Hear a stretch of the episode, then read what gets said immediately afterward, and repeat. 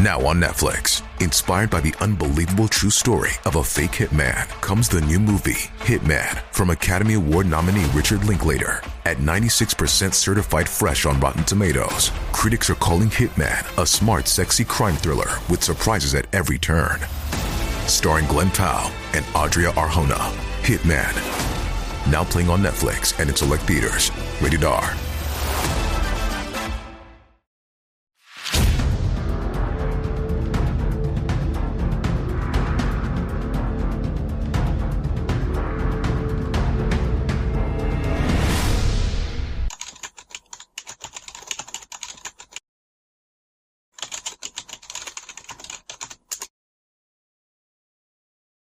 はい、皆さんこんにちは。話題の事件へようこそ。今回取り上げる事件は、別府市大学生ひき逃げ事件です。この事件は、今から約1年前に、バイクに乗った大学生2人が、車でひき逃げされ、そのうち1人が死亡するといった、痛ましい事件ですが、現場から逃げた容疑者の行方がわからず、未解決となっています。現在、この逃げた男は、全国に指名手配され、警察が足取りを追っているため、この動画が拡散されることを願いつつ、事件を振り返ってみたいと思います。まずは、事件概要からどうぞ。事件概要。2022年6月29日午後7時45分頃、大分県別府市にある県道の交差点で信号待ちをしていたバイク2台に軽乗用車が追突し、原付バイクに乗っていた男子大学生 A さん当時19歳が死亡し、250cc のバイクに乗っていた友人の男子大学生 B さん当時19歳が軽傷を負う事故が発生した。しかし、追突した軽乗用車に乗っていた男が車を放置して逃走したことから警察は悪質なひき逃げ事件としてすぐに捜査を開始した。その後の捜査で逃げた男は大分県日町の会社員、八田余一当時25歳だと分かり、警察はこの男を指名手配し、行方を追ったが見つけ出すことができなかったため、事件から5日後の7月4日、顔写真などを公開して情報提供を呼びかけた。しかし、有力な情報はなく、依然として行方がつかめなかったことから、警察は同年7月28日、新たに事件を起こした直後に別府市内で撮影された男が逃走中の防犯カメラ映像を公開した。そして事故原因を調べた結果、八田容疑者の車は制限速度を大幅に上回るスピードで走行していたとみられ、バイクに追突するまでにブレーキ痕が残されていなかったことから、故意に追突した可能性が浮上したため、この事故は殺人も視野に入れた捜査が続けられているが、現在も八田の行方はわからないままとなっている。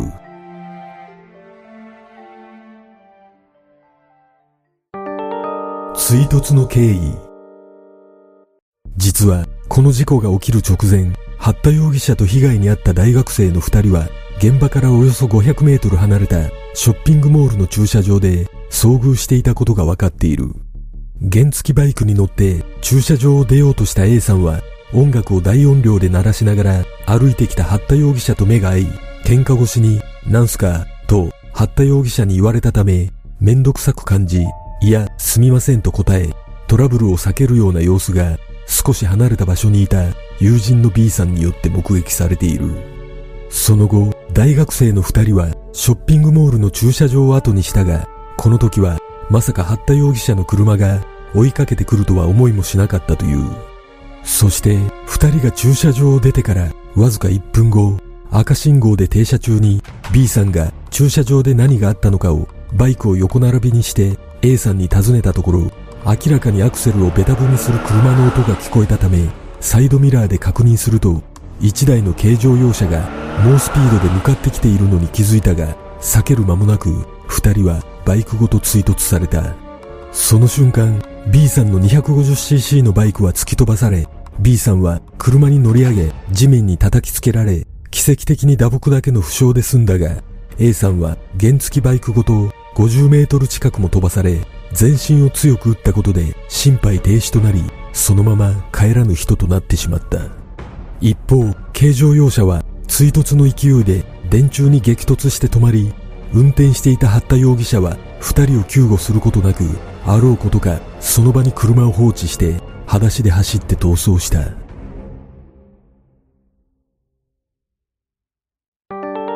逃走経路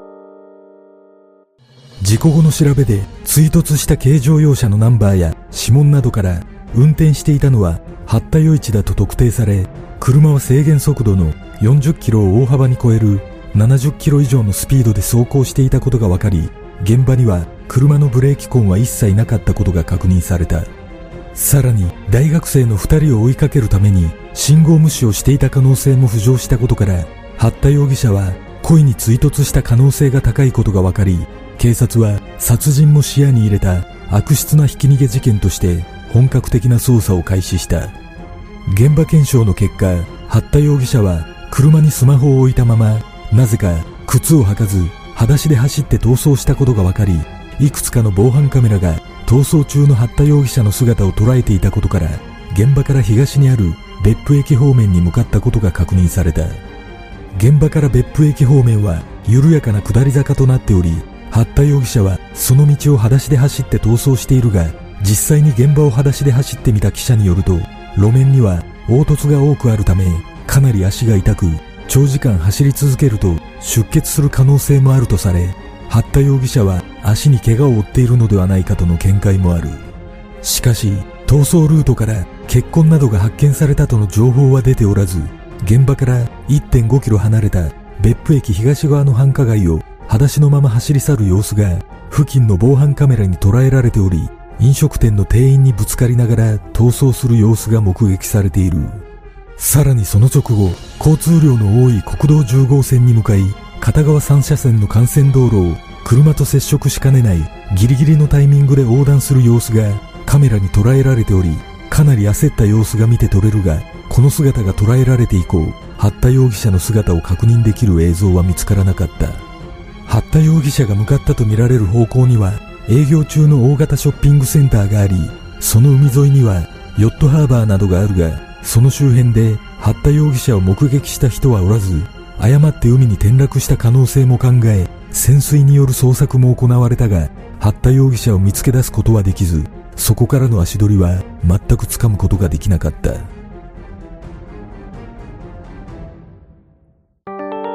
容疑者の特徴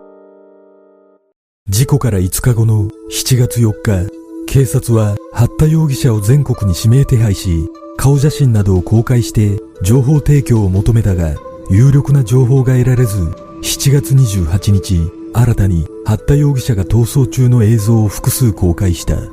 それらの映像は八田容疑者が黒の半袖半ズボン姿で何も持たず裸足のまま路上を走っている様子や国道10号線を渡る様子など明らかにどこかに逃げる様子が映し出されていた。そして八田容疑者の現在分かっている特徴は年齢26歳身長175センチ体重58キロ体格は痩せ型で筋肉質肌は白く釣り目が特徴で笑うと目がなくなるタイプ。鼻筋は通っており歯は綺麗で顎はよく見るとうっすらと割れているように見える。また事件当時八田容疑者は約1年前に千葉県から大分県日出町に引っ越してきており会社員をしていたとされているが職種などは公表されておらず職場関係者のコメントなども出ていない。ただ八田容疑者が通っていた千葉県の大学の同級生が八田容疑者の印象をいくつか語っている。その同級生によると八田容疑者は普段は穏やかで人当たりが良く社交的でいじられキャラ的な面もあったが自分への攻撃だと感じると突然切れてトラブルに発展することもあり大学内で何人かと言い合いになっていたことがあると語っている。また八田容疑者は自転車が好きで大学時代に千葉県から熱海市まで約150キロも遠出をしていたなど体力に自信があることを伺わせるエピソードも同級生は語っており潜伏先について問われると人一倍生命力が強いので山にこもっているんじゃないかとの見解も述べている。実際その生命力の強さを伺わせるような動画を八田容疑者は残している。はい私にとってねまあ人生のプランなんですけどそんなものはありませんね。はい。ないですね。うん。どうやってこれから生きていくかって言ったらやっぱりまああの生活保護っていうシステムがあるんですよ。介護料金とか全部タダになるんですよ。病院もね。将来を見据えてやっぱ安定した生活を送るっていう意味で。すごくあの重要なことになってくんじゃないかなと思いまして。となるとやっぱ万引きとかしたりして食べていけば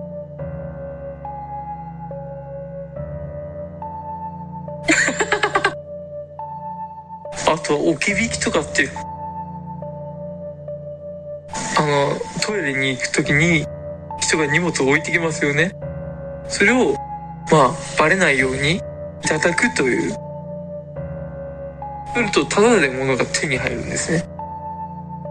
スマホとかが手に入る場合もあるんでやっぱりスマホが必要なんだよね。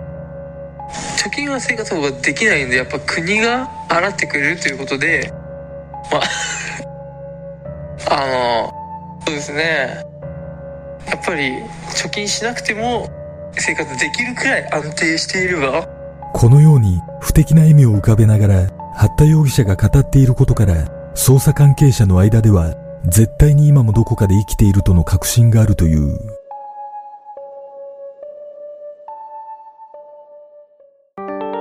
容疑者の前科。実はある情報によると八田容疑者は事件当時過去に有罪判決を受けた事件で執行猶予中だったのではないかとの話があり刑の執行を逃れるために逃走した可能性もあるとされている。また遡ること2013年6月27日午後0時35分頃当時16歳だった八田容疑者が起こしたとされる事件が習志野高校で発生している。当時の新聞記事によると高校の教室で八田容疑者は男子生徒の同級生に後ろから消しゴムを投げつけられたことに腹を立て授業後にカバンからナイフを取り出し男子生徒の左胸をナイフのようなもので刺し重傷を負わせたが八田容疑者は自転車で逃走した。その後学校から約5キロ離れた大型スーパー前でタクシーに乗車し千葉市内の路上で運転手をナイフで脅し下車させ八田容疑者は車を奪ったが速攻に脱輪したため運転手のカバンを奪って徒歩でさらに逃走した。しかし同日午後6時40分頃千葉市内の路上を歩いていた八田容疑者を捜査員が発見し殺人未遂容疑で逮捕された。その後千葉家裁は殺人未遂と強盗の非行内容で送致された八田容疑者について中等少年院送致の保護処分を決定し裁判長は決定理由について本件は重大で社会的影響が大きいが少年に改善の可能性が認められると指摘し八田容疑者の性格を考慮した上で相当の時間をかけた集団教育が必要として比較的長期の処遇を勧告したとの記事がある。八田容疑者がどれほどの期間少年院にいたのかまでは明らかになっていないが少年院を出てすぐに大分に引っ越したとみられておりその矢先に今回の大事故を起こしていることから構成など全くしていないどころか今度は人の命を奪って逃走するといった非道さが増す結果となっている。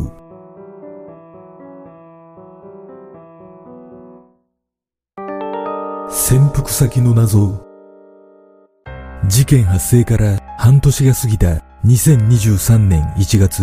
大分県警は会見でこれまでに延べ14,960人の捜査員を投入し140件の情報が寄せられたことを明かしたが未だ容疑者につながる有力な情報はないと難航する捜査状況を伝えた上で八田容疑者が電車やフェリーなどの公共交通機関を利用した形跡は確認できなかったことや車やバイクなどを盗んで逃走した形跡も見つかっていないことを明らかにした。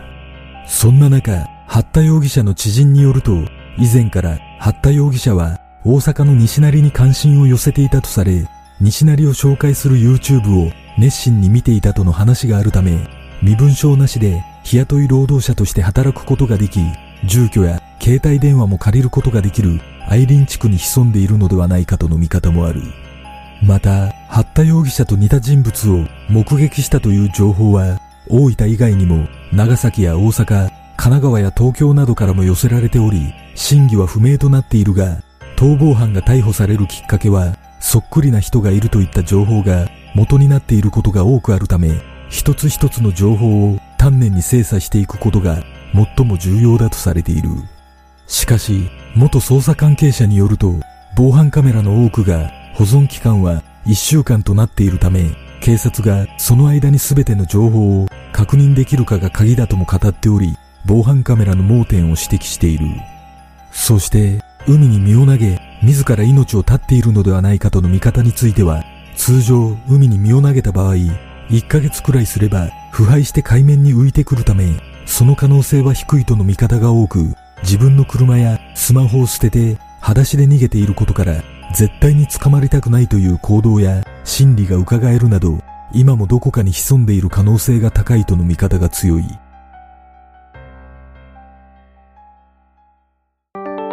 遺族の願い。2022年11月、死亡した A さんの遺族や友人らが一日も早い逮捕につながるようにと、最大で500万円の私的懸賞金を出すことを決め、情報提供を呼びかけるホームページを立ち上げた。そこには、息子が叶えたかった夢を一つでも叶えてあげられるよう、その思いを私たち家族が受け継いでいきます。息子の悔しくて悲しい気持ちを少しでも晴らしてあげたい。容疑者逮捕のための多くの情報提供と情報拡散をお願いしますと、A さんの母親の悲痛な思いが綴られ、卑怯にも逃げ回っている容疑者の一日も早い逮捕を切に望んでいます。再びこのような残酷な事件を起こさせないように注意喚起するため、この度、懸賞金をかけさせていただいた次第ですと、A さんの父親の強い願いも掲載されている。また、A さんの両親は、このような残酷で悲しい事件がまさか自分の身に起きるなんてと語り、ずっと平和で安全と思い込んでいたこの日本で、八田容疑者のような危険性をはらんでいる人物が野放しになっていることが信じられない。八田容疑者がこれまでどんな人生を歩んできたのか、それは私たちには想像することしかできないが、八田容疑者にも私たちと同じように大切な人がいるはずです。罪から目を背け、逃げ続け、そのような卑怯な人生でいいはずがありません。そのことに気づき、自首してくれることを心から望んでいます。私たちはこれからもずっと八田容疑者を捕まえることを諦めません。必ず罪を償わせるために活動していきますと、情報提供の協力を求めるとともに、強い憤りが掲載されている。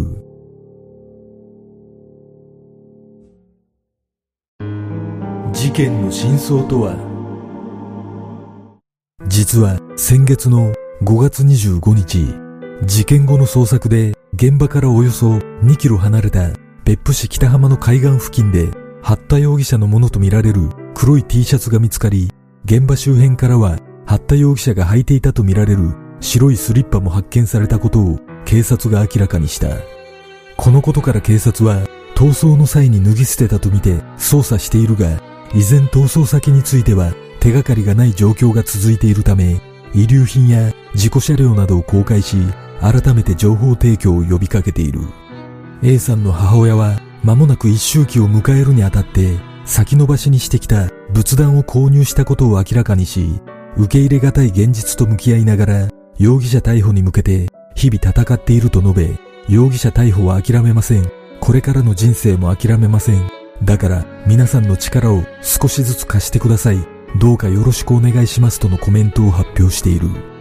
果たして、八田容疑者はどこに潜伏しているのか、逃走に協力した人物は存在するのか、この事件の真相とは？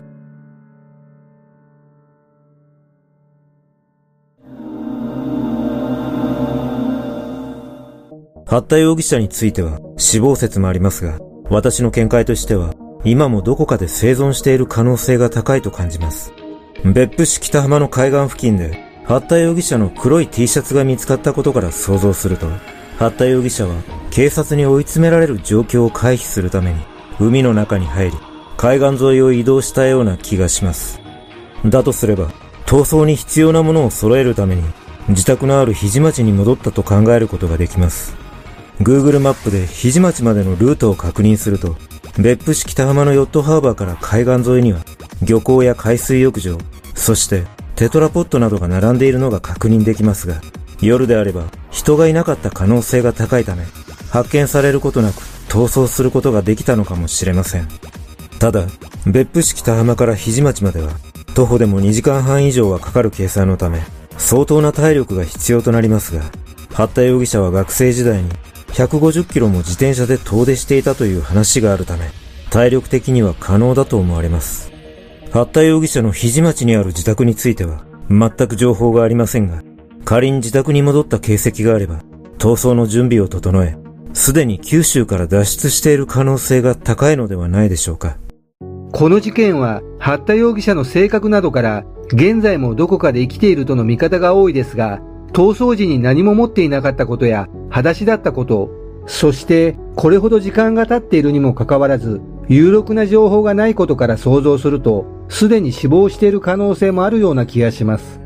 おそらく事件発生当初は警察の見立て通り逃げ切るつもりだったと思われますが、連絡ツールである携帯を持っていなかったため、協力者がいる可能性は低いと感じます。また、公共交通機関を利用した形跡が確認されていないことから、自転車を窃盗して逃走したとの見方もありますが、長距離を移動した場合、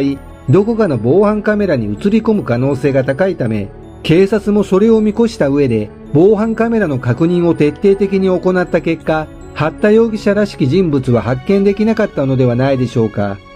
実は、つい先日の5月24日午前7時30分頃、大分市久原の坂の内港で海上に人が浮いているとの通報があり、捜査員が駆けつけたところ、上半身裸で青のジーンズを履いた男性の遺体を発見し、身元の特定を急いでいるとの報道がありました。ちなみに、司法解剖の結果、この遺体には目立った外傷はなく、死因は溺死だったとされているため、自ら命を絶ったか、もしくは事故の可能性が高いとされていますが、この報道を目にした瞬間、個人的に八田容疑者が頭をよぎりました。仮にこの遺体が八田容疑者だったとすれば、すぐに身元が判明すると思われるため、別人だと思いますが、もしかしたらこのように、いつか八田容疑者の遺体が発見されることがあるかもしれません。この事件は2007年に起きた林勢さん殺害事件の犯人、市橋の逃亡劇を彷彿とさせるため、警察もおそらく何かしらの類似点を探ることで逃亡先を予測する動きをしていると思われますが、現在も全く情報がないということに、八田容疑者の不気味さを感じます。八田容疑者が自身の考えを語っている動画などを見ると、どんなことをしてでも生きていこうという考えが垣間見えるため、やはり現在もどこかで生存している可能性は高いと思いますが、約1年もの間、収入を得ずに暮らすというのはかなり無理があるようにも感じます。警察は八田容疑者の交友関係なども徹底的に洗い出していると思われるため、協力者の存在がいないとすれば、やはり別人になりすまし、どこかで働いている可能性が浮上します。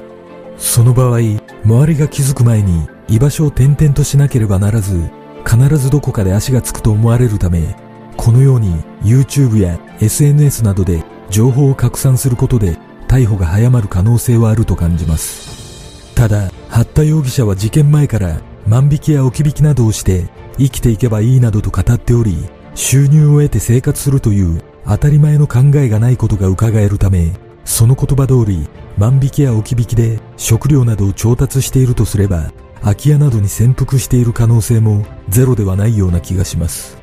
市橋のように自ら整形しながら逃亡している可能性もありますが、コロナ禍で起きた事件ということもあり、常にマスクをしていても怪しまれることはないため、その状況をうまく利用して生活している可能性が最も高いのではないでしょうか。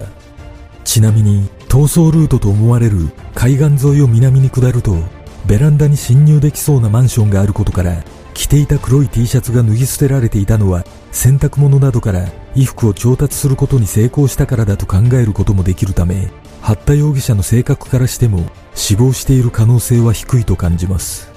いずれにしても、八田容疑者は故意に追突した可能性が高いことから、殺人と言っても過言ではない事件のため、何としてでも潜伏先を見つけ出し、早期に検挙してもらいたいと願います。皆さんはどんな考察をするでしょうか？